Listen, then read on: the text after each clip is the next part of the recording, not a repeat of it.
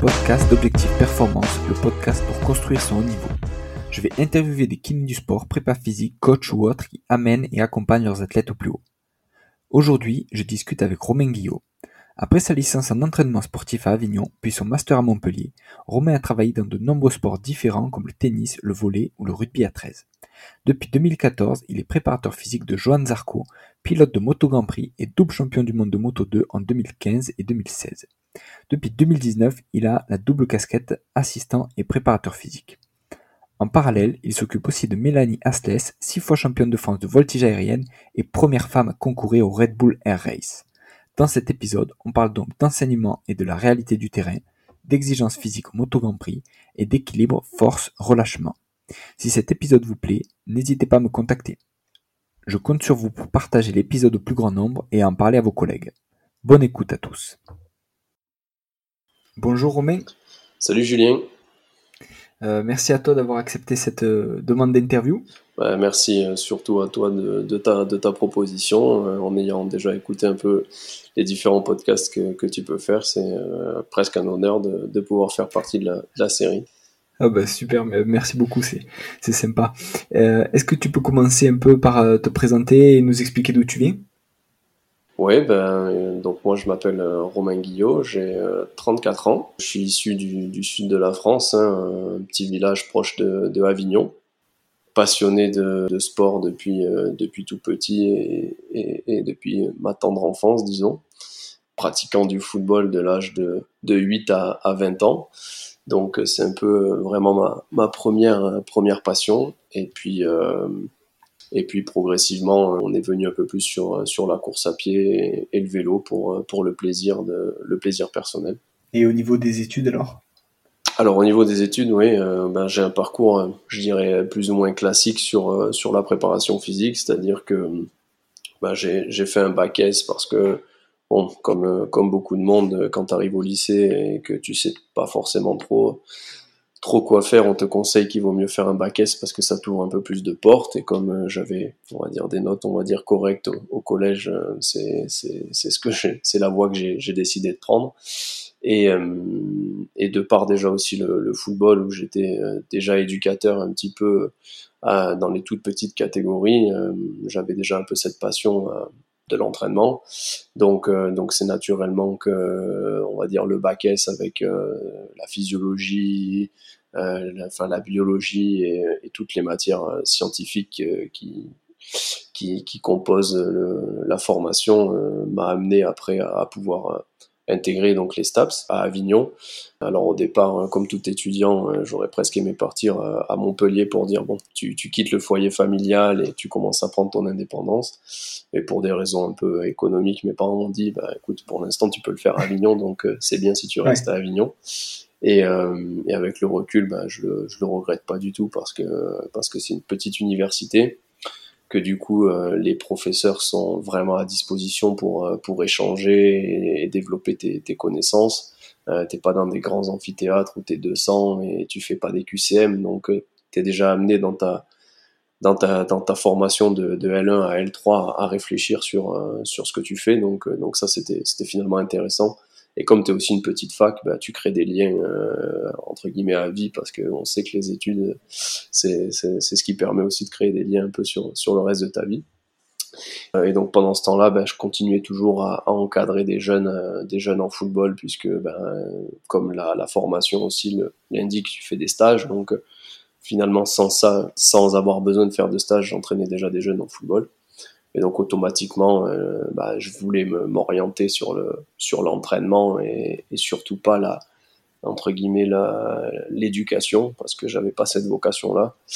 Et, mmh. donc c'est naturellement qu'après la licence, bah, je, je, suis parti sur Montpellier cette fois parce qu'il y avait il y avait plus le mmh. choix de, que de partir pour faire euh, pour faire le master à, à, Montpellier. Donc avec un nom pompeux à l'époque, c'était ingénierie de la, de la performance et de la préparation physique. Donc au départ, le master, euh, presque un choc lors de la première rentrée. Euh, parce que j'ai souvenir de, du, du, directeur de, de la formation qui nous dit ben, si vous êtes là pour devenir préparateur physique, euh, vous vous êtes trompé de formation. là, tu, on s'est tous regardé, on a dit waouh, qu'est-ce que, qu'est-ce qui se passe, qu'est-ce que, qu'est-ce que j'ai pas compris en fait? Et, euh, et, donc progressivement et avec le recul, tu comprends ce vers quoi ils veulent que tu tendes avec un master, c'est, c'est la réflexion de tes programmes d'entraînement, c'est la réflexion de nouvelles méthodes. Donc euh, ils veulent t'amener finalement à une méthodologie et pas juste quelqu'un qui applique des recettes. C'est qu'on va dire, tu appliques les recettes, mais tu essaies aussi de les corriger, de les modifier, de les améliorer et en cherchant pourquoi tu fais ça et ainsi de suite. Donc c'est toute la démarche qu'il y a, a derrière. Et, euh, et puis et puis aussi à la pré-rentrée, on te fait comprendre que c'est une compétition, quoi. C'est-à-dire que t'es 50 la première année, mais que pour le master 2, tu seras plus que 20 ou 25. Donc déjà, euh, voilà, t'es t'es dans t'es dans une formation, mais la formation fait que t'es aussi en compétition et qu'à la fin, ben, il sortira sûrement les meilleurs de, de la promo. Donc euh, donc euh, donc ça c'était un peu le un peu le challenge. Et voilà, et donc au cours de, au cours de ce master-là, j'étais toujours un petit peu dans le football à Montpellier, un peu dans le tennis, et, puis, et puis plus la formation elle pousse, plus tu tends aussi à rencontrer des personnes qui ont le même centre d'intérêt que toi, et donc tu crées aussi des, des liens, des liens forts avec, euh, avec tes collègues de classe et qui peut-être euh, feront le même métier que toi dans d'autres dans d'autres domaines euh, dans les années qui, qui suivent quoi. Après ça, du coup, à partir du moment où tu es diplômé de ton master, tu, tu retournes dans le Vaucluse, c'est ça? Ouais, ben, même, même finalement à l'issue du, du, Master 1, pour euh, un peu des raisons personnelles diverses, j'ai cherché, euh, je cherchais déjà à avoir un peu les solutions pour l'avenir, parce qu'il fallait aussi chercher un, stage pour le Master 2 avec une, structure un peu plus professionnelle. Et en fait, en, cherch en cherchant, j'ai trouvé un, kinésithérapeute euh, du sport euh, sur Carpentras qui, cherchait en fait un, préparateur physique pour euh, à la fois l'assister dans, dans le développement de, sa structure, voilà, pour faire du coaching sportif, de la, de la ou, ou de la préparation physique pour des clubs locaux. Donc en fait, à l'issue de mon master 1, j'ai déjà finalement créé alors l'auto-entreprise n'existait pas à l'époque, mais voilà, un statut d'indépendant pour, pour euh, être déjà finalement pré-associé et donc faire à la fois mon stage et, et commencer à travailler quelque part euh, dans, dans, cette optique-là. Et, euh, et, donc voilà, je, suis intervenu comme ça dans des clubs surtout dans un club de tennis déjà ou dans un premier temps pour, euh, pour faire mon, mon master avec, euh, avec mon mémoire. Et, et puis après, progressivement, ben, j'ai commencé à faire quelques coachings sportifs et ce genre de choses. C'est euh, justement avec cette société-là aussi que tu as travaillé euh, dans le volet et dans le rugby à 13, c'est ça? Oui, c'est ça en fait. Euh, ça m'a permis de faire un peu un stage multi-activité, c'est-à-dire que tout en étant au tennis, j'ai pu commencer aussi à travailler avec le rugby à 13 et le club donc aussi de Carpentras, où j'ai déjà pu rencontrer des, des personnes que je, que je re-retrouverai, enfin, je ne le savais pas à l'époque, mais que j'allais sûrement retrouver plus tard dans d'autres clubs. Et, euh, et donc, euh, ça, voilà, ça me permettait de d'avoir une vraie expérience de, une vraie expérience de terrain. Et en fait, à l'issue du master 2, et donc ma première année finalement de, de stage euh, semi-pro avec, euh, avec cette, euh, cette entreprise-là. On a eu l'opportunité de, de, créer un partenariat avec un club de volley donc de la ville d'Orange qui, qui en fait était promu en, en Ligue B à l'époque. Et ça a été finalement le, bah, le, début un peu de mon aventure professionnelle en tant que préparateur physique, puisque je, prenais en charge la préparation physique de, de l'équipe senior avec voilà un stage à Tignes euh, et puis toute une année à, gérer la gestion euh, de l'entraînement, euh, les blessures, euh, pic de forme, euh, pic de fatigue et, donc tout, ça. Donc c'était finalement la première vraie expérience à, très haut niveau et elle a été très enrichissante. Parce que des personnes hors normes, que, je citerai peut-être plus tard sur, sur les personnes qui ont été un peu les, les piliers de, de, ce que je suis aujourd'hui. Mais voilà, ouais, cette, euh, cette aventure, on va dire, de, de cinq ans après le, après le master avec cette, euh, cette société m'a permis de, voilà, de, de, vraiment créer mon, mon expérience de terrain, euh, que, qui était un mmh. peu, je pense, qui nous fait souvent défaut quand euh, on est encore un peu en master 1, master 2 et euh, voilà, on a toute la théorie, mais il manque encore un peu, un peu la pratique pour, pour, bah, pour faire aussi des erreurs et apprendre de ces erreurs. Et tu intervenais aussi en, prison, ça, dans le milieu carcéral? Ouais, ouais, ben, qui, qui, dit, euh, on va dire, euh, intervenant, euh, prestataire de service, tu es, obligé de multiplier les interventions pour, ben, pour, pour pouvoir vivre, hein, simplement. Donc, donc j'ai eu des opportunités en, postulant à, à, différentes, en différentes prestations. Et effectivement, j'ai eu, eu cette opportunité de, de découvrir le, le, milieu carcéral et, et l'activité physique en milieu carcéral. Donc là, j'avais des groupes. et comment ça se passait? J'intervenais en fait dans un but assez précis. Euh, c'était plutôt des prisonniers qui étaient euh, âgés, disons. Donc, euh, c'est-à-dire, on va dire 40, 60 ans, voire même plus, et qui étaient souvent, du coup, on va dire, exclus par les, détenus plus jeunes de la salle de sport et, autres, donc qui, qui manquaient d'activité physique. Et donc, les moniteurs de sport là-bas voulaient, voulaient essayer de créer un, un, projet autour de ça, et donc j'ai été missionné pour ça. Euh, et, donc voilà, une, ou deux fois par, euh, semaine pendant euh, peut-être une, ou deux années, je suis allé voilà dans, une prison à, effectuer ces séances. Alors c'est aussi une belle expérience humaine parce que ben parce que finalement on a beau dire voilà, il est fermé comme une, comme une porte de prison. Ben, une fois que tu as vraiment mis les pieds dans une prison, même si tu vas pas en tant que, détenu, tu comprends ce que c'est vraiment une prison. Euh, j'ai mm. des, des, fois des souvenirs de la première fois que j'y suis allé, ben, il faisait une fouille dans la prison et je suis resté une demi-heure entre deux portes parce que ben, ben voilà, les portes étaient verrouillées, donc euh, personne ne devait bouger. Donc euh, voilà, ne serait-ce pour atteindre ma, ma, ma, salle où je pouvais faire le, le, cours, hein, il me fallait souvent 10 minutes pour pouvoir passer, passer toutes les portes. Et, et donc après, ça c'est, on va dire, le côté vraiment on va dire marrant. Et après, l'expérience humaine, c'est bah, rendre service à, des gens qui, même si sur le papier ils ont peut-être commis quelque chose et tu sais pas ce qu'ils ont commis parce que mm. euh, le but c'est pas de c'est pas de le savoir pour pas que tu sois peut-être influencé dans ton dans ton comportement avec eux. Mais ce que tu viens leur redonner, c'est voilà un peu de un peu de réconfort, un peu d'humanité et, et c'est riche quoi. C'est riche parce que je pense que l'activité physique et la prépa physique et l'entraînement, c'est avant tout euh, de la relation humaine, avant de, parler mm. de, relations physiologiques, anatomiques et, tout ce qui va avec. C'est clair. Et euh, après ça, alors, donc, tu as, fini avec ta société et tu es parti un peu à Paris? Ouais, ben en fait, euh, j'étais toujours avec, associé avec, avec ce kiné, mais c'est vrai que j'ai eu l'opportunité en 2012, si je dis pas de bêtises, de, de pouvoir monter euh, sur Paris pour travailler à l'académie euh, Mouratoglou. Pareil, un coup de voilà, je vois une annonce, je postule en me disant bon, on verra bien ce que ça, ce que ça donne et tout va très vite. Je suis rappelé 48 heures après, je, je, je devais monter à Paris pour aller être spectateur à Roland Garros, donc on, on cale, on cale un rendez-vous pour pour faire euh, l'entretien à ce moment-là.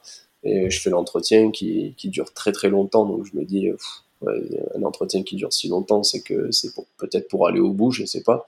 Et puis, euh, et puis le surlendemain, on, me dit, bon, ben voilà, on veut que tu débarques à Paris, mais ce serait bien que tu puisses débarquer dans un mois. Euh, donc là, là, ça va très vite. T'es es installé, t'as des clients. J'avais déjà plus ou moins préparé le terrain avec les clients et, l'associé, mais, mais voilà, les, clients étaient évidemment content pour moi parce que ils, savent ce que tu fais et ils savent ce que tu as envie de faire. Donc euh, ils, ne peuvent qu'être fiers de se dire euh, bah, cette personne-là m'a entraîné et, va évoluer positivement. Avec mon associé ça s'est passé un peu un peu différemment et il a peut-être un peu pas trop accepté que je, parte. Mais du coup voilà pendant deux mois et demi une saison d'été euh, j'ai pu faire la préparation physique à, la Mouratoglou académie et, euh, et rencontrer ben, pareil une équipe de préparateurs physiques euh, qui était qui était top niveau. Pareil avec des, des, gens qui marqueront qui marqueront plus tard un peu mon mon, ma personne et ce que je suis aujourd'hui. Et euh, puisqu'on était une équipe de, de cinq prépas là-bas moi j'avais pour vocation de de m'occuper seulement de gens qui venaient en stage des gens disons des gens des, des, des joueurs de tennis non professionnels un peu de tout niveau, mais qui voulaient vivre une expérience comme s'ils étaient joueurs professionnels. Donc, euh, et donc moi, je m'occupais plutôt de, ces groupes-là, mais je bénéficiais quand même de, de toute l'expérience des autres préparateurs physiques qui pouvaient s'occuper de Serena Williams, Grigor Dimitrov et, j'en passe. Et, et, donc ça, c'était c'était c'était évidemment évidemment riche de pouvoir échanger échanger avec eux. Malheureusement, ça n'a pas pu aller plus loin pour euh, des raisons un peu qui leur sont manifestement propres. Mais, euh, et donc, euh, je suis retourné dans, dans le sud pour repartir bah, presque à zéro et, reprendre, on va dire, l'activité que j'avais avec mes différents clients. Et donc, donc voilà, presque une petite claque parce que j'avais beaucoup d'espoir. Mais voilà, c'est avec les claques aussi que, que tu avances et que, et, que, que tu grandis. Donc, donc ça fait partie aujourd'hui de, de, de, de toute mon aventure jusqu'ici. Carrément. Et alors après ça, aussi, tu as enchaîné avec euh, l'enseignement en STAPS, c'est ça? Ouais, ouais, ben en fait, même déjà à l'issue du, du, Master 2, j'avais de bonnes relations avec mes anciens, mes anciens professeurs de, de l'université d'Avignon. Et donc, dans le cursus L1, L2, L3, ils avaient quelques vacations à, proposer sur, sur l'entraînement sportif, à la fois sur un côté pratique et, sur un côté théorique. Quand on me l'a proposé, ben c'était déjà on va dire un honneur qu'on vienne me le proposer, mais je me sentais quand même jeune aussi pour, pour pouvoir euh, assumer ce genre de, de cours. Euh, donc euh, j'étais partagé quand même entre est-ce que j'ai la, légitimité de le faire, euh, bien que je peux en avoir les, les connaissances, euh, mais est-ce que j'ai assez de recul pour pouvoir après juger de ce que les étudiants vont, vont, vont me proposer en termes de programmation et autres, parce que finalement il y a deux ans, deux ans de ça, c'est moi qu'on était en train de juger. Donc, euh, donc est-ce qu'après, tu as le recul nécessaire pour, pour juger les autres? Pas, pas forcément toujours. Mais ce que je trouvais intéressant, par contre, c'était de, de pouvoir leur, euh, leur partager, ma, même si c'était ma jeune expérience, euh, leur partager en tout cas la réalité du terrain.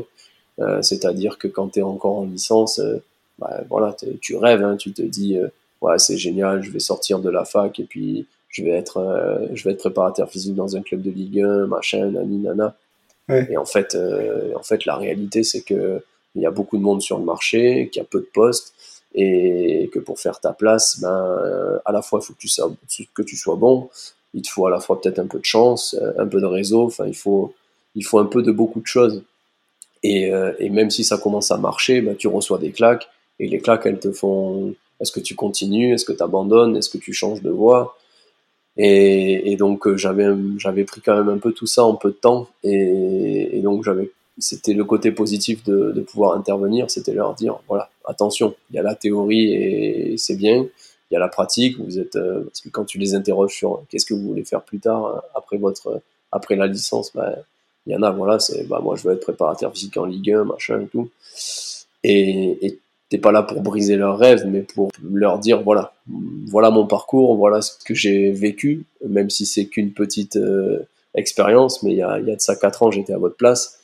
Donc attention, voilà, c'est pas, ça va pas arriver tout. Il va falloir se battre, quoi, et ça permet aussi de peut-être de, de, les aider dans leur, leur choix à venir, quoi. Euh, donc c'est ça que je trouvais, je trouvais intéressant dans l'échange et, et le partage carrément, ça, donne du concret à, ce qui se passe justement après le diplôme, quoi. Et comment tu fais pour y arriver et, et, par quel, euh, on va dire, par quels espoirs déçus, tu l'as dit tout à l'heure, mais, mais tu passes avant d'y arriver et combien de claques tu prends ça. avant d'y arriver, quoi. C'est ça, et je pense que dans la formation, on te le dit pas assez, ou on, te le fait sous-entendre, mais, hmm. mais quelque part, ceux qui te le font sous-entendre, ils, ils, sont enseignants, ils ont leur poste, ils sont, ils sont bien, et des fois, les vacataires qui, qui viennent te le dire sont déjà quand même peut-être euh, très bien installés. Donc, ils te font comprendre que c'est dur, mais, mais quelque part, ils te font aussi un peu rêver par leur poste. Et puis, tout en faisant rêver par leur poste, des fois, ils, te font comprendre qu'ils sont un peu vraiment trop au-dessus de toi. Et,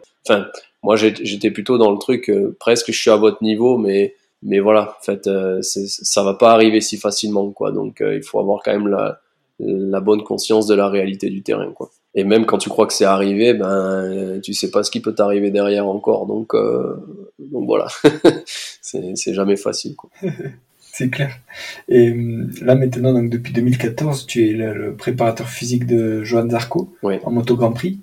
Est-ce que tu peux nous expliquer un peu comment ça s'est fait et, ce que tu fais avec lui euh, alors depuis 2014 et après on parlera de, la deuxième partie notamment de ce que tu fais depuis un an ou deux. Ouais ouais, ben 2014 c'est c'est une année charnière hein, entre guillemets parce que c'est vrai que ben, avec tout ce qu'on vient tout ce qu'on vient d'évoquer, ben, il est arrivé on va dire la, la suite logique que j'avais découvert ce que je voulais, ce que je voulais plus, si, si tu veux, avec euh, euh à la fois mes relations euh, hiérarchiques, si je peux dire, parce que j'étais euh, assistant de, de kinésithérapeute du sport, et ma volonté de, de vouloir peut-être plus évoluer dans une direction qu'il ne voulait pas. Donc, donc si tu veux, 2014, c'est le début on va dire de la suite de ma carrière où là je me suis installé vraiment seul à mon compte que voilà, j'avais fait mes armes sur, euh, sur les différentes activités qu'on vient de citer. J'avais vu ce que je voulais, ce que je voulais pas, et, euh, et donc euh, et tu pars presque de zéro. Et même si tu as déjà créé ton réseau un peu sur sur sur ta mmh. région, et en fait, voilà, tu, je, je, fais une rencontre un jour, le, le papa d'un d'un ami qui était en STAPS avec moi pour euh, pour autant était en fait un, un des partenaires euh, un des partenaires économiques de, de Johan Zarco euh, à l'époque. Et on se rencontre pour un, un, déjeuner et quelques quelques semaines plus tard il me rappelle il me dit bon tu sais que voilà je sponsorise Johan. Je pense qu'il a il a une carence en préparation physique. Je pense que tu peux peut-être l'aider mais voilà si tu si tu veux l'aider il faut bien que tu prennes conscience ça va être un projet quand même voilà, important, il va falloir te dégager du temps, euh, et ainsi de suite. Donc euh, bon, euh, tu réfléchis pas trop longtemps à ce genre de projet parce que quand on te le propose, tu, sais pas si on t'en proposera beaucoup dans, ta carrière, donc de toute façon il faut il faut foncer. alors bien sûr, en 2014, c'est pas c'est pas le Johan Zarco qu'on connaît aujourd'hui avec toutes ses, réussites. Il avait déjà beaucoup de beaucoup de réussite dans les petites catégories, mais c'était encore finalement un pilote en, formation et en devenir. Donc c'était euh, voilà, c'était le, début d'une d'une aventure pour moi, euh, en, en, sachant, euh, en, en, essayant de voir où est-ce que ça allait pouvoir mener. Donc en fait, je commençais avec lui euh, sur une demi-saison puisque la saison était déjà avait déjà commencé. Et donc déjà sur cette demi-saison, on a commencé à, à, à mettre en place différentes choses. Le but c'était déjà que je puisse euh, identifier ses objectifs de travail, euh, à la fois ses objectifs personnels et puis les objectifs de, de son, de son coach moto et, manager de l'époque. Et puis l'objectif aussi, c'était qu'on se serve de cette demi-saison pour apprendre à se connaître, parce que tu connais pas la personne, on va te la décrire, mais ça reste, ça reste une, une description peut-être d'a priori aussi. Donc moi, il fallait que je sois je sois neutre en arrivant en arrivant avec lui et pas lui proposer quelque chose sur lequel ça fonctionnerait pas. Donc euh, donc euh, donc le but de cette demi-saison c'était c'était un peu ça. Et bien sûr c'était découvrir un peu aussi bah, le fonctionnement. Parce que la moto à un niveau mondial c'est euh, c'est voilà c'est une course tous les 15 jours mais avec une grosse partie en Europe. Mais des fois c'est aussi extra Europe et quand tu pars extra Europe tu pars trois semaines tu peux partir un mois donc, euh, donc tout ça, il fallait, il fallait intégrer comment fonctionne le planning et voir comment on peut, euh, on peut intégrer les séances, soit euh, en one-to-one ou, ou soit sur du distanciel. Donc voilà, le but de, de, de cette, de, ce, de cette début de collaboration, c'était surtout ça.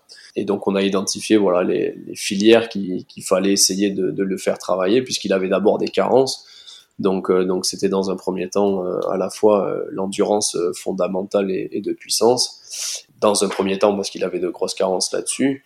au niveau d'un renfort, il avait fait une grosse chute au niveau des membres supérieurs, donc il avait gros problème au niveau de l'épaule. Et donc le but c'était déjà de, renforcer, de renforcer ça pour retrouver un certain équilibre à la fois articulaire et, musculaire. Par ce renforcement aussi, ben, progressivement développer à la fois la force et le gainage spécifique euh, à la moto. Quoi. Ouais, carrément. Et euh, après ça, donc en 2015 et 2016, vous êtes champion du monde de Moto 2, je crois, c'est ça? Ouais, c'est ça. L'année qui a suivi, en fait, notre, notre début de rencontre, il change d'équipe avec une équipe, on va dire, plus, plus professionnelle et de, de plus haut niveau sur, sur la catégorie. Et donc, il joue le titre la première année qu'il remporte. La deuxième année, il n'y a pas forcément l'opportunité de monter euh, en MotoGP et, et donc il décide euh, avec son coach et manager de de, ben, de tenter le doublé, donc euh, d'être champion du monde une, deuxième année d'affilée. Ça n'a pas été une année, une année simple pour, à, gérer, puisque il démarre bien, puis après euh, il se fait un peu remonter, mais à la fin, voilà, il décroche le, il décroche le, second titre de champion du monde, et euh, donc ça a été, ça a été deux belles, deux belles années au niveau de, de la réussite sportive. Ouais. Et justement, par rapport à ce que vous avez fait sur votre première demi-saison ensemble, euh, sur, ces deux années-là ensuite, qu'est-ce que tu travaillais Est-ce que tu continues de travailler ce que tu avais commencé au début Ou est-ce que vous avez changé Vous avez été plus, euh, euh, plus spécifique ou, ou travaillé différemment Qu'est-ce que vous avez fait? Ouais, ouais, bah, il y avait quand même un fil conducteur parce que parce que l'endurance, euh, je vais dire l'endurance globale, et je sans vouloir trop rentrer dans, dans des détails théoriques ou, ou, physiologiques, mais déjà pour te résumer ce que, ce que peut être la moto et le moto GP, on va dire un, week-end de compétition, euh, il comprend vraiment trois jours c'est-à-dire vendredi, samedi, dimanche, mais déjà tu es sur le circuit en général le mercredi, voire euh, enfin le jeudi, voire le mercredi, parce que le jeudi tu as déjà toute une journée média, donc euh, souvent t'es, tu es déjà, es déjà le mercredi sur place, et donc le jeudi tu as, tes médias, plus, plus tu vas aussi discuter avec ton équipe technique pour savoir quel choix, voilà, quel choix ils vont mettre en place sur, euh, sur les réglages divers pour démarrer, pour démarrer le week-end. Et donc sur tes trois jours, tu as déjà deux sessions de, de 45 minutes euh, par plus ou moins par jour, c'est-à-dire que le vendredi tu fais un, entraînement libre euh, le matin de 45 minutes, pareil l'après-midi, le samedi idem le, matin, tu as une série, euh, une session libre de 45 minutes, puis après l'après-midi tu as, as, les qualifs, et le dimanche c'est la course, la course, c'est un warm-up le matin qui dure un peu moins longtemps, qui dure 15 minutes. Et après, tu as la course l'après-midi. Donc là, la course, c'est lié à une certaine distance. Donc ça fait un certain nombre de tours en fonction de la grandeur des circuits. Mais grosso modo, ça fait un effort à peu près de 40 à 45 minutes, si tu veux. Et donc ça, finalement, répété tous les 15 jours, voire des fois sur des cycles de 3 semaines d'affilée, tu fais euh, un Grand Prix par week-end. Donc le but, c'est évidemment que pour pouvoir, euh, on va dire, résister à, ton week-end, déjà, il te faut une endurance, on va dire, de base importante pour supporter ton week-end et pour arriver à récupérer des, différentes échéances. Et après, il te faut aussi une puissance élevée dans le sens où, alors, euh, pour pas fâcher tout le monde, mais bien sûr, euh, l'adrénaline que, tu, que tu crées sur la moto, parce que voilà une moto GP alors moto 2 c'est un peu en dessous mais une moto GP vitesse maximale 354 euh, si ce n'est un peu plus maintenant selon certaines motos. Et donc euh, avec une, une accélération qu'a priori il n'y a qu'en moto GP que tu arrives à, à ressentir ce genre d'accélération sur la moto fait que ton cœur est de toute façon très très haut donc, euh, pour te donner un ordre d'idée, sur une course euh, de 45 minutes, on a une fréquence cardiaque moyenne aux alentours de 160, 175, selon les courses, selon si tu es à l'aise sur la moto, pas à l'aise. Il y a, beaucoup de paramètres qui peuvent, rentrer en compte. Et donc, ben, pour ça, l'idée, c'est de ben, qu'est-ce que j'ai comme outil pour arriver à permettre à mon athlète de performer euh, sur des hautes intensités comme ça. Donc voilà, c'est pour ça qu'on va, on va nous chercher à travailler la filière euh, puissance aérobie et voire même un aérobie euh, lactique, car sur un plan aussi un peu purement musculaire, euh, tu génères de la fatigue et il faut arriver à, ce que toutes tes filières fonctionnent correctement ben, pour pouvoir recréer de l'énergie nécessaire derrière. Donc avec voilà, avec toutes ces connaissances que tu arrives plus ou moins à, à mettre bout à bout au fil du temps, bah, le, but c'est d'essayer de, créer ce programme-là un peu plus adapté et qui finalement euh, évolue depuis six ans puisque chaque année après à force de rencontres et à force d'échanges et de différentes choses on, intègre différentes choses. C'est à dire que pour les deux premières années de, Moto 2 par exemple il y avait on avait un côté gestion du stress aussi à, essayer de travailler. Donc on, on avait mis en place un sport de combat je l'avais trouvé un club de, de, full contact et donc il s'était mis au full contact pour euh, travailler un peu cette agressivité parce qu'il te faut de l'agressivité sur la moto, mais cette agressivité, tu dois être capable de la canaliser et il n'y a pas mieux que les sports de combat finalement pour, euh, pour ça parce que quelque part, tu prends des coups, tu prends des coups, donc euh, tu reçois, tu reçois, mais à un moment donné, c'est à toi d'en mettre. Et ça, c'est parce que tu as de la relation humaine que tu mets ce, voilà, ce, ce genre de programme en place parce que tu as l'aspect physiologique, mais il y a aussi l'aspect, euh, sans parler de mental, parce que le but c'était pas de rentrer dans la préparation mentale, mais tu vas chercher des activités pour qu'elles t'apportent quelque chose derrière. De la même façon que on a pu mettre de l'escalade en place parce que euh, sur le côté euh, préhension euh, et travail des, avant-bras et de gainage, ben, on trouvait que ça pouvait avoir un côté similaire sur la moto. Et donc finalement, tu as à la fois une activité ludique sur laquelle on va dire tu t'amuses entre guillemets, mais quelque part qui vont avoir un, un apport, euh, un apport sur la moto. Voilà. Après, moi, c'est ma façon de travailler, c'est comme ça que, que j'aime fonctionner, et c'est aussi ce que te permettent ces sports, parce qu'il y a rien n'est écrit, et finalement, c'est à toi de développer la meilleure recette qui correspond quelque part à la fois à ton sport, mais à la fois à ton athlète, parce que deux athlètes euh, auront pas la même, n'auront pas la même recette pour euh, arriver au même, au même but de la même manière que euh, en, rencontrant, en ayant l'opportunité un jour de rencontrer un, apnéiste qui est, qui est même recordman du monde d'apnée euh, statique, on a commencé à réfléchir, à se dire oui, mais parfois c'est vrai que il y a un phénomène de tétanie qui, qui se crée souvent au niveau des avant-bras. Est-ce qu'on pourrait peut-être pas le solutionner par, euh, par un travail d'apnée?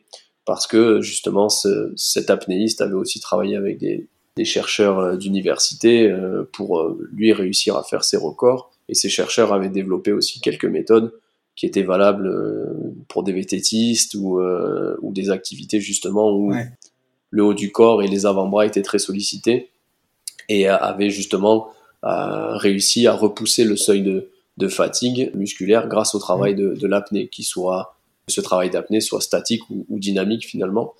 Et donc on a commencé à intégrer aussi le, travail d'apnée de manière assez spécifique, pareil pour la moto.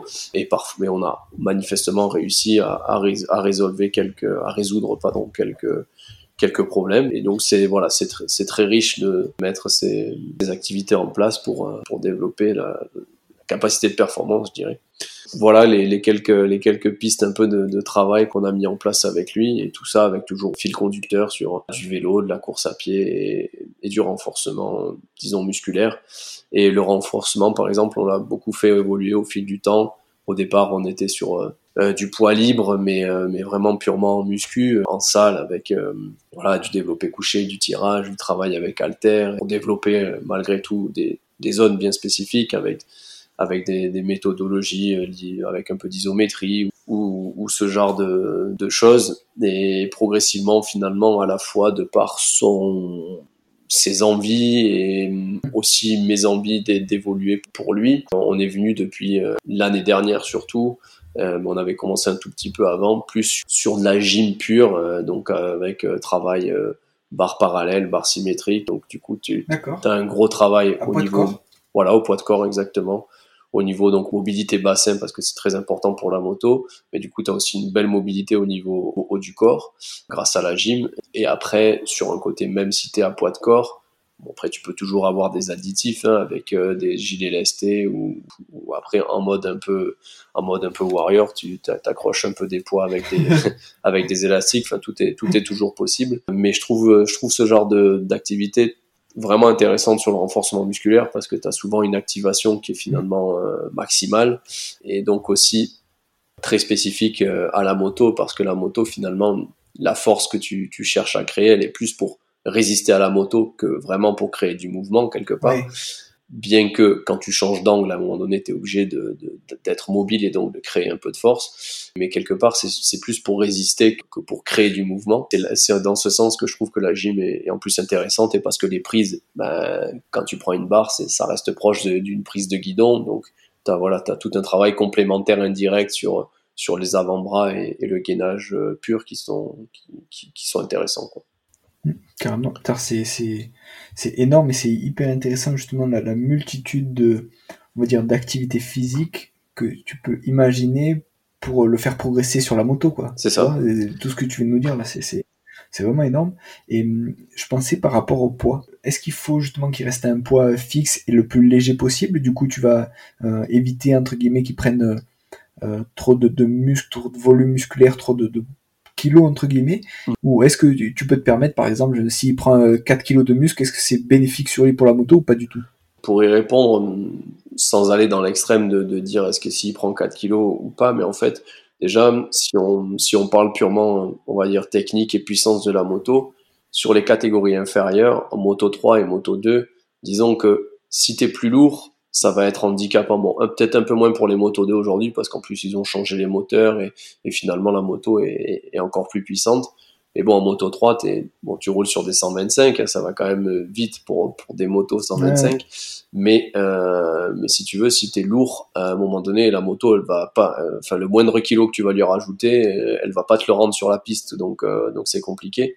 En moto GP, la puissance est telle que, bien sûr, qu'ils vont, ils vont toujours chercher à, réduire le poids, mais, la puissance est telle que c'est pas grave si le pilote, en somme, il est un peu il est plus ou moins lourd. Alors après, ça veut pas dire que, attention, si tu fais 80, 80 ou 85 kilos, c'est pas problématique, bien au contraire. Mais, malgré tout, euh, je pense que les pilotes, c'est entre guillemets un peu comme des jockeys. Hein. Euh, ils sont souvent pas forcément très très grands et plutôt, euh, on va dire, plutôt minces, euh, en tout cas pas très lourds. Euh, et donc on va se situer souvent entre 65, 60, je pense 10, 12 kilos, sauf peut-être pour ceux qui seraient peut-être les plus grands, mais a encore que Rossi qui peut être un des, pilotes les plus grands, je pense qu'il est quand même relativement très maigre.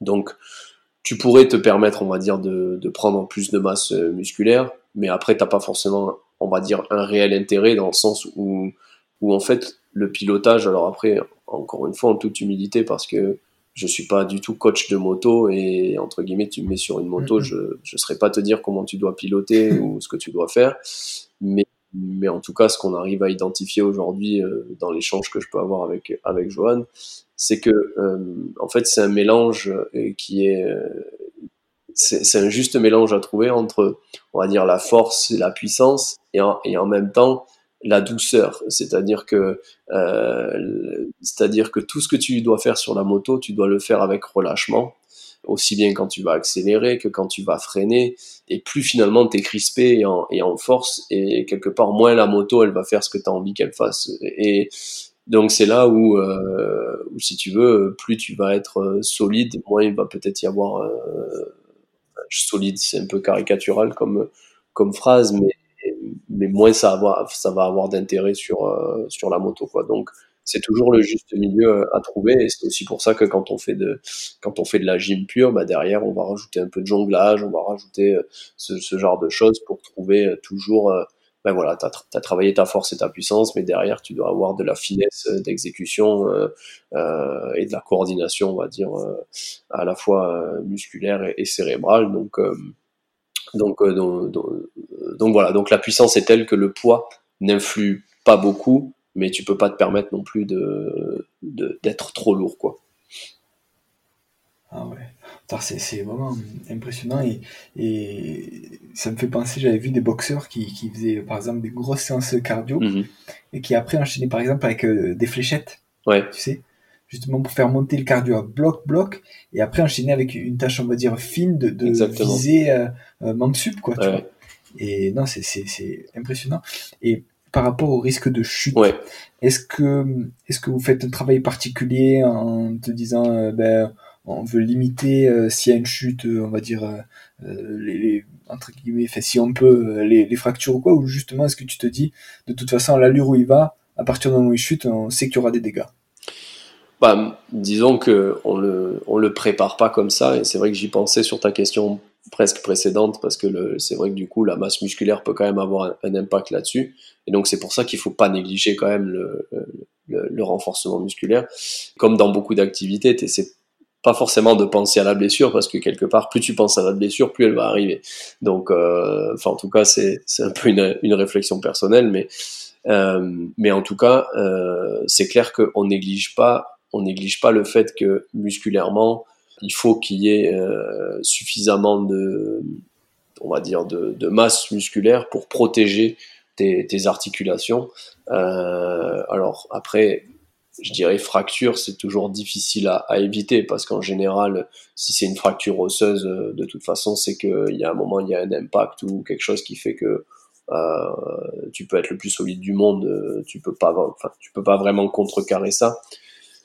Mais euh, les plus, les plus grosses blessures finalement qui arrivent en, moto, elles sont souvent liées au haut du corps. Donc ça peut être, euh, ça peut être les épaules parce que quand tu tombes à un moment donné et que tu glisses, t'as pas, t'as pas bien calé tes bras, donc du coup tes bras, tu deviens un peu un chamallow et donc à un moment donné, on va dire, le chamallow il tape une fois, deux fois et à la troisième fois, ben ça a été tellement loin que que, que ben, tu, tu te fais une clavicule ou, ce genre de, de, blessure.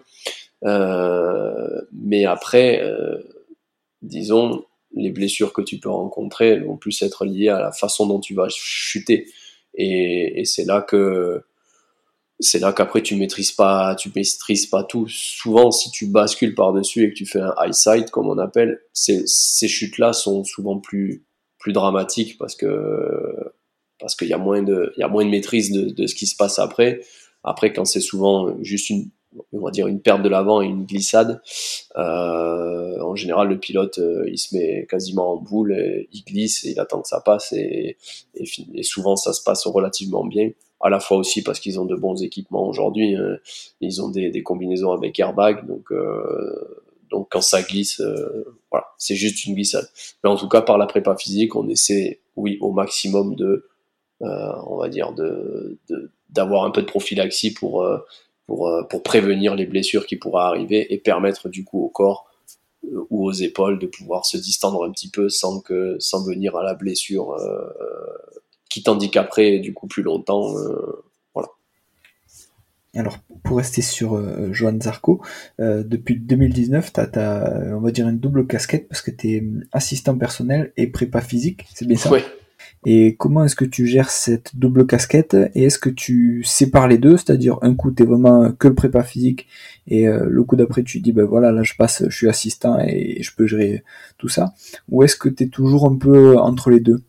Ouais, ben c'est c'est une bonne une, assez bonne question. C'est pas c'est même pas facile d'y répondre, je pense. Mais euh, avant avant toute chose, disons que je pensais peut-être pas pas un jour avoir ce, cette fonction plus ou moins pour pour, euh, pour Johan. Donc euh, c'est, ça a été à la fois une surprise et, une grande marque de, confiance de, sa part et de, et de reconnaissance.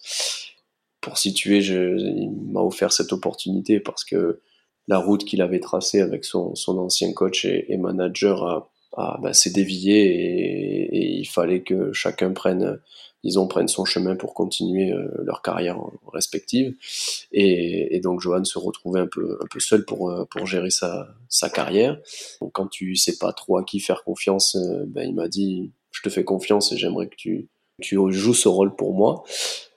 Donc c'est comme ça que, que, que ça s'est fait. Alors bien sûr, je, pour tous les gens qui pourront écouter ou autre, il faut bien entendu scinder les, différents rôles, c'est-à-dire que euh, on parle pas d'un manager ou d'un agent parce que ça reste euh, des fonctions qui sont euh, très réglementées. Hein. Un agent, il, doit passer une certaine licence et, être référencé par la fédération pour laquelle il travaille. enfin, il y a différents points très juridiques qui sont très importants, notamment la rémunération.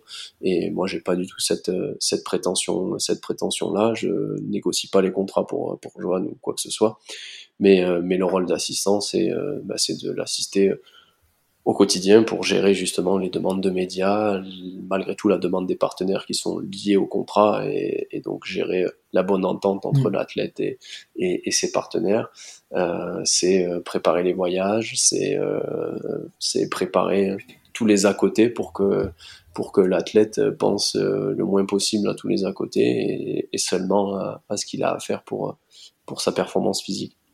Et donc pour revenir au, on va dire au sujet principal de, ta question, ben, jongler entre les deux casquettes, c'est pas toujours facile évidemment, mais, mais finalement déjà de, depuis qu'on travaille ensemble avec Johan, on est de toute façon avec le temps aussi devenu devenu de grands amis, hein, puisque tu quand tu passes euh, la plupart de ton temps avec une personne et que tu t'entraînes aussi avec lui parce que euh, bah, à la fois depuis 2014 mais presque surtout depuis 2019 depuis que je m'occupe que de lui on, fait toutes les séances ensemble. Course à pied euh, natation vélo. Donc euh, donc on en chie entre guillemets aussi ensemble. Donc donc ça ça crée ça crée aussi des, des liens forts et donc, malgré après l'amitié qu'on peut se porter dans la, dans la vie de tous les jours, euh, quand on est à l'entraînement, on est à l'entraînement, entre guillemets. Pas qu'il y a plus d'amitié, mais on a une un fonctionnement commun qui fait que euh, quand on est au travail, on est au travail, quand on est quand on est dans la la vraie vie, si je peux dire, bon ben on est dans la vraie vie et bien sûr la limite entre les deux elle est toujours très proche, mais on a on, on sait scinder les deux. Et donc du coup finalement le, le fonctionnement par rapport à, mon poste d'assistant, il, s'est fait presque de manière naturelle parce qu'on avait déjà ce, euh, fonctionnement sur le, côté amical. Et donc le but c'est de toujours trouver le, bon moment pour euh, à quel moment on va devoir parler de certains sujets, à quel moment on, on, parlera d'autres sujets, à quel moment on est vraiment centré euh, que sur la performance et, l'entraînement. Ça, c'est pas toujours facile à trouver parce que même quand tu es dans, un, dans une, on va dire un week-end de compétition, tu as toujours voilà des demandes de médias ou autres à traiter. Donc il faut quand même que tu aies ce rôle d'assistant, mais en même temps, il y a une session qui s'est passée et, tu dois quand même aussi avoir ton rôle, même si tu es que préparateur physique, un rôle d'entraîneur euh, global où tu vas encourager, essayer de trouver les mots pour sortir d'une situation qui peut être que difficile ou, ou, ce, ou ce genre de choses quoi.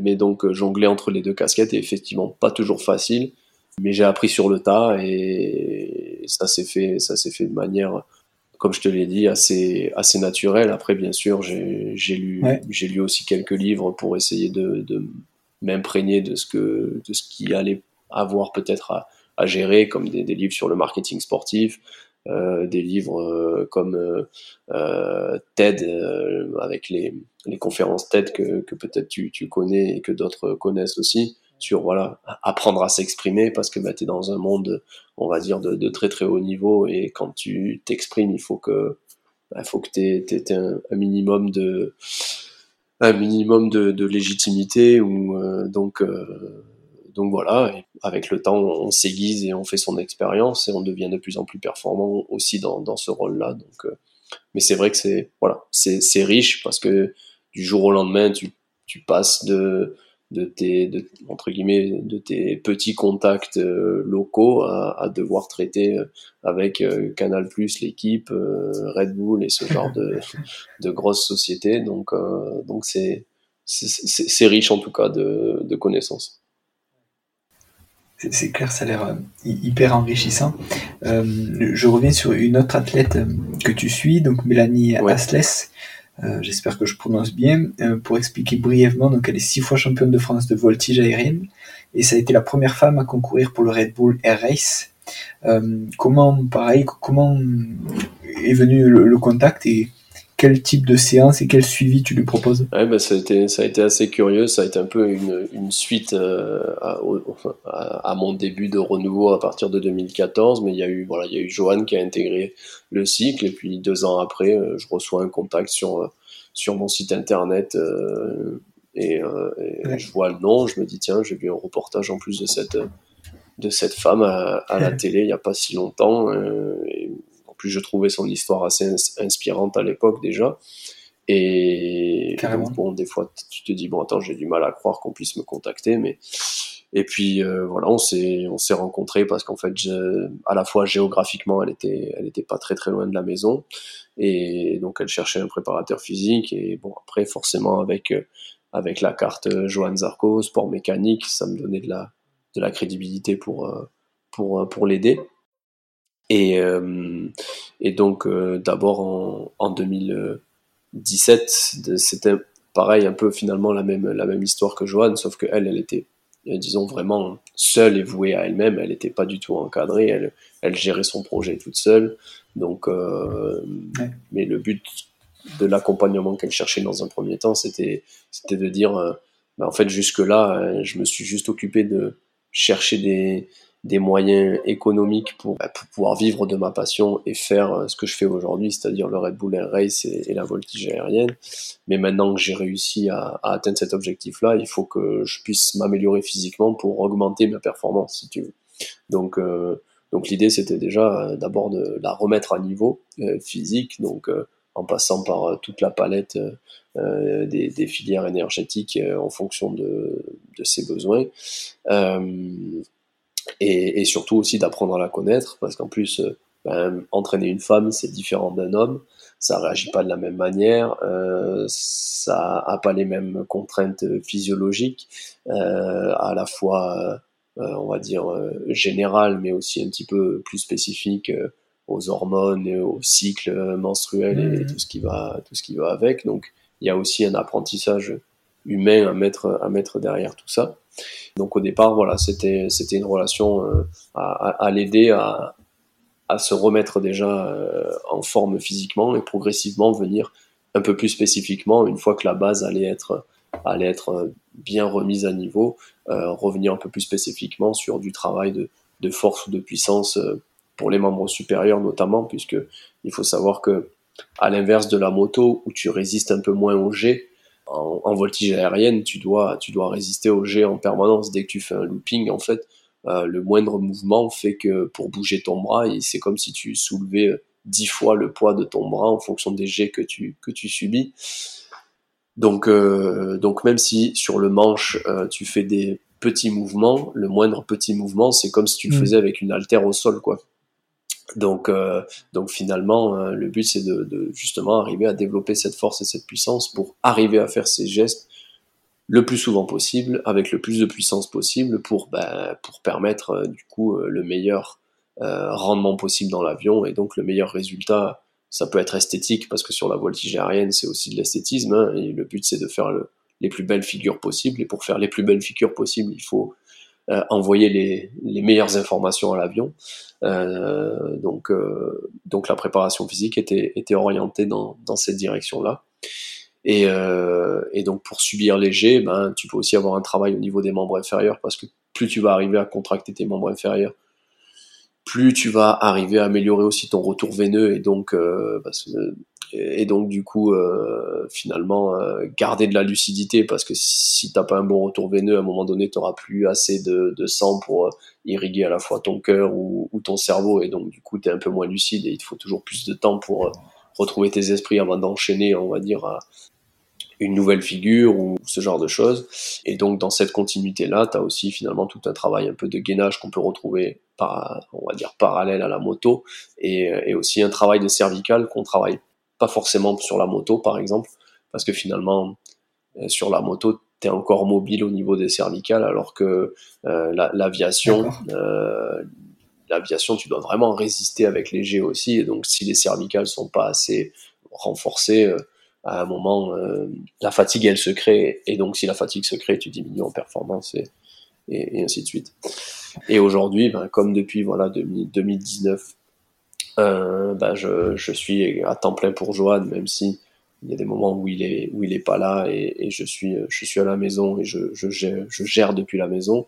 Euh, du coup, j'ai moins de temps pour Mélanie et euh, bon, bien sûr, elle connaît ma situation à la fois professionnelle et et, et personnelle et donc euh, et donc cette saison, on n'a pas, on n'a pas réussi à beaucoup se voir. Bon, déjà cette saison a été particulière parce qu'il y a eu le Covid, le confinement et tout le reste. Mais même en 2019, finalement, quand moi j'étais là, elle était pas là. Quand euh, elle était là, c'est moi qui étais pas là. Donc on a plus euh, essayé de trouver les, les solutions pour euh, la rendre autonome le plus possible. et que et que et que grosso modo comme je connaissais ses besoins lui dire bon ben là t'es dans une période avec tels objectifs il faut que tu essaies de partir sur tel type d'exercice tel type d'exercice et, et qu'elle puisse créer entre guillemets créer sa séance elle-même. Après c'est pareil, c'est un fonctionnement on va dire personnel et que j'aime j'aime créer et instaurer avec avec mes athlètes, mais parce que je sais que de par son caractère aussi, de par sa manière de fonctionner, si je lui mets un truc, euh, on va dire où il faut faire X nombre de répétitions, X nombre de séries à tel jour, telle date et autres, ça va pas fonctionner parce que euh, ben parce que comme elle gère plein de choses à côté, ben ça va peut-être pas rentrer dans l'agenda et comme Et, donc après, c'est, t'as, as tout un aspect mental derrière. Ah ouais, mais t'as encore raté une séance. Ah ouais, mais du coup, finalement, t'en rates une, t'en rates deux, t'en rates trois.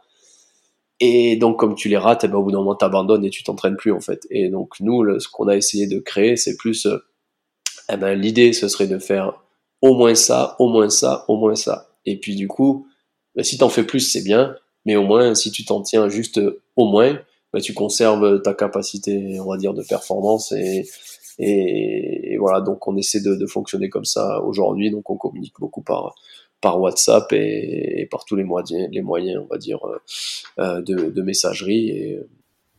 D'accord, super. Merci.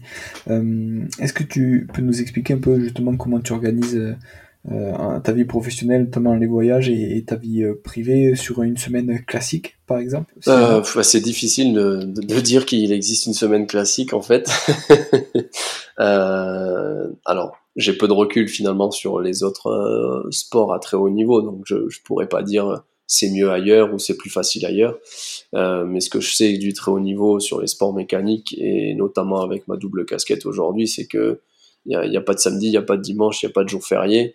Tu dois être disponible, euh, entre guillemets, 7 jours sur 7, 24 heures sur 24, parce que tu as toujours des demandes euh, qui arrivent, que ce soit soit des partenaires, soit des médias, soit de toute autre demande, euh, et aussi la demande de, ton athlète. Et même si on cale bien, bien l'entraînement et tout ce qui va avec, bah, des fois, ah bah tiens, aujourd'hui, on a une opportunité pour aller faire un entraînement moto. Euh, ben, c'était pas forcément prévu, mais l'opportunité elle est là. Bon, ben il faut s'organiser pour partir. Et selon on le sait, ben, tu sais pas si tu vas partir pour la journée, si tu vas partir pour deux ou trois jours, parce qu'il faut charger le camion, il faut partir, t'entraîner. Si tu veux de l'entraînement de qualité, il faut que tu partes peut-être plusieurs jours.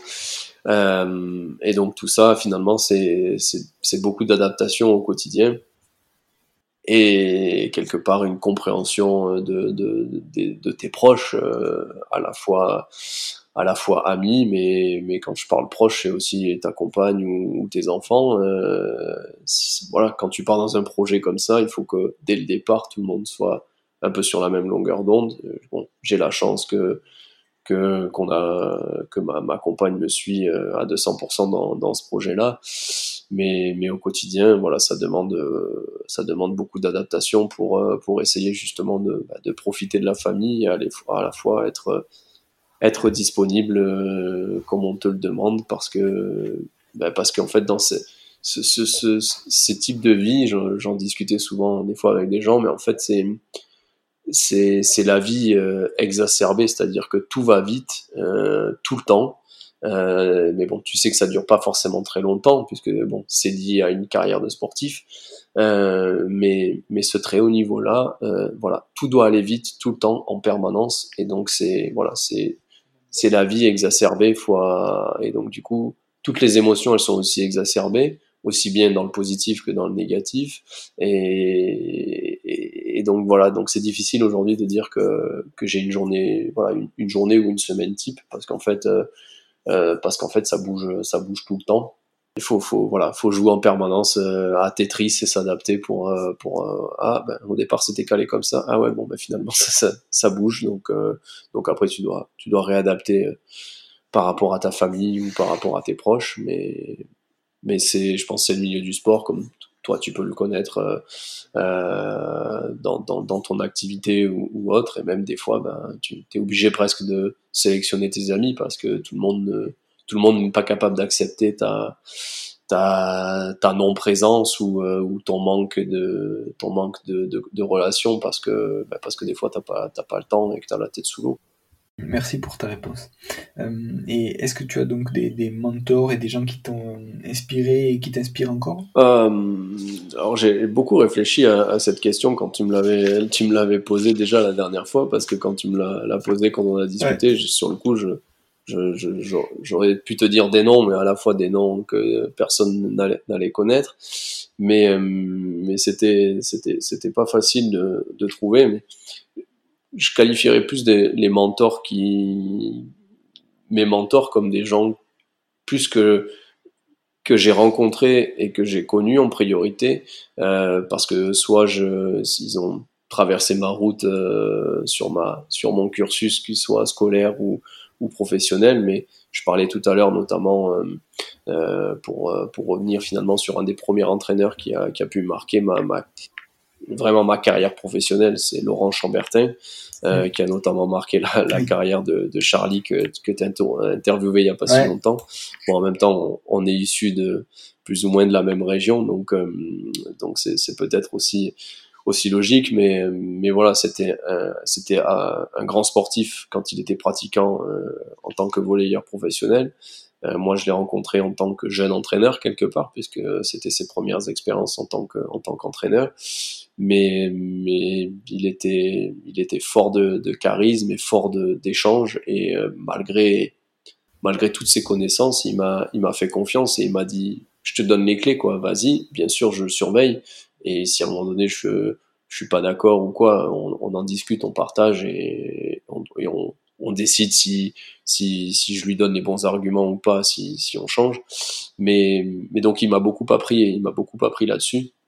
Et c'est quelqu'un que je peux, je peux encore appeler et qui, et qui aura, qui aura plaisir à me, à me répondre et, et, euh, et à discuter avec moi. Donc, euh, donc ça c'est finalement un des premiers mentors. J'ai, j'ai un professeur d'université que j'avais aussi rencontré euh, d'abord à Avignon, qui s'appelle Stéphane Tanguy. Pas grand monde le, connaîtra, mais Charlie doit bien le connaître. Mais hum, il a été notamment mon, maître de stage sur, sur mon mémoire M2 et je l'avais choisi parce que j'avais une proximité avec lui, à la fois parce qu'il nous entraînait pour l'équipe universitaire de football aussi à l'époque, et c'était un, un, enseignant qui était très dur dans ses cours euh, de physiologie euh, de L1 à L3 et c'était difficile d'avoir des bonnes notes avec lui, mais mais il était tellement exigeant que, que grâce à son exigence, j'ai réussi à faire euh, finalement peut-être un, bon master STAPS. Et, et, pour, euh, pour ça, euh, pour ça, je, pour ça, il m'a apporté beaucoup.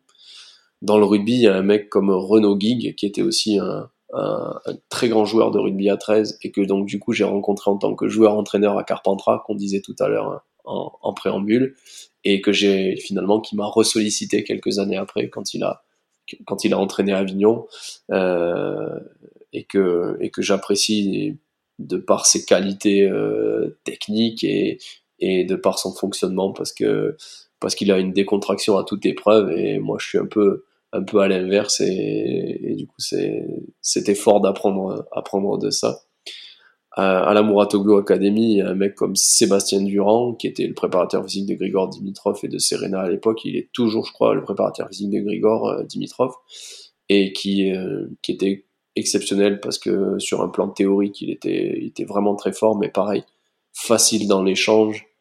C'est pas quelqu'un qui, qui jugeait ce que tu pouvais proposer ou pas. Tu sais, moi, je trouve qu'aujourd'hui, il y a beaucoup de gens qui qui, qui se pensent un peu au-dessus de, des autres et qui vont te dire ouais mais parce que moi théoriquement je maîtrise tel ou tel sujet alors euh, toi tu ne maîtrises pas.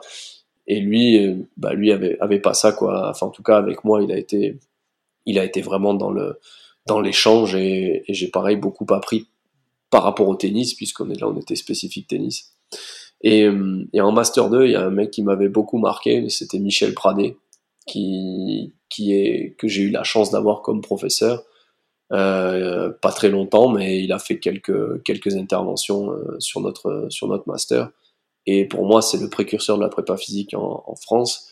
Et, et pareil, c'est un, un mec quand tu prends son CV, tu pour moi c'est un monstre et il arrive dans un cours et et il te parle voilà comme si tu étais un, de ses copains, il va t'expliquer quelque chose euh, voilà sans sans se mettre euh, trois étages au-dessus de toi. Et j'aime beaucoup ces gens-là, quoi. Et quelqu'un que plus sur un aspect management et que là j'ai jamais eu l'opportunité de rencontrer, euh, c'est Claude Onesta, voilà, le grand manager de, de l'équipe de, de handball, de l'équipe de France pour avoir un peu vu beaucoup de reportages de lui et, lu, lu euh, ses, ouvrages. Euh, une personne, une personne très, très riche et très intéressante, je pense, à, découvrir. Et justement, au niveau des livres, alors qu'est-ce que, qu'est-ce que tu nous conseilles? Qu'est-ce que tu, tu, lis ou qu'est-ce que tu ouais, C'est pareil, c'est pas facile comme question parce que est-ce que, est-ce que tu rentres sur un côté théorique ou pas? Donc, euh, je, suis, je suis un peu comme Charlie sur l'aspect euh, l'aspect un peu côté théorique avec le, le science et vie ou le sport et vie et qui, qui, qui, sont quand même assez, euh, assez intéressants parce qu'ils arrivent à on va dire, à démocratiser le côté science du sport. Et ça permet de ne pas avoir une lecture des fois trop, trop lourde et trop pompeuse sur des, des fois des, des concepts qui sont plus simples. parce que c'est un peu des fois le problème de, de, du côté scientifique. Et on va dire dans l'ensemble, les différents livres de physiologie, d'anatomie ou de psychologie qu'on peut, qu'on peut retrouver dans notre cursus de, de formation. Mais après, j'aime aussi beaucoup lire de livres sur sur des athlètes euh, plus précis. euh, pour pas les citer, euh, voilà, Johnny Wilkinson, Kylian Jornet, Raphaël Nadal, Zizou.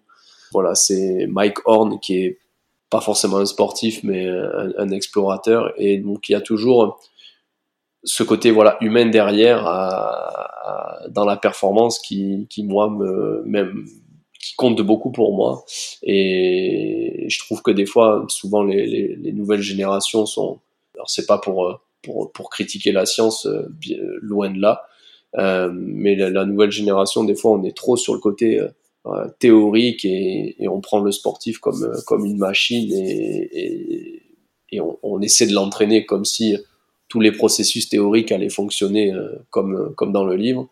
Et, on oublie souvent qu'il y a de l'humain avec euh, avec euh, diverses réactions.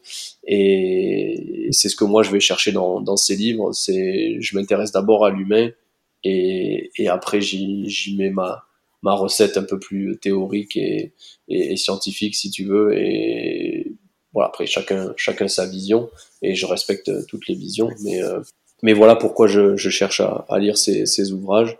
Pareil, je, je, reparlais de TED tout à l'heure sur les conférences TED, qui, qui moi m'a inspiré pas mal pour pour apprendre à, à, parler en public entre guillemets, parce que c'est jamais simple de parler en public, de, de s'exprimer pour pour essayer de faire transmettre un, un sujet et d'en parler euh, correctement. Donc euh, euh, donc voilà un peu les mes préférences de, de, lecture. Mmh. Yes, super. Euh, si les gens qui nous écoutent ont des questions à te poser et veulent te contacter, comment, comment est-ce qu'on peut le faire? Ouais, ben, les réseaux sociaux aujourd'hui, euh, je dirais malheureusement, il faut être présent.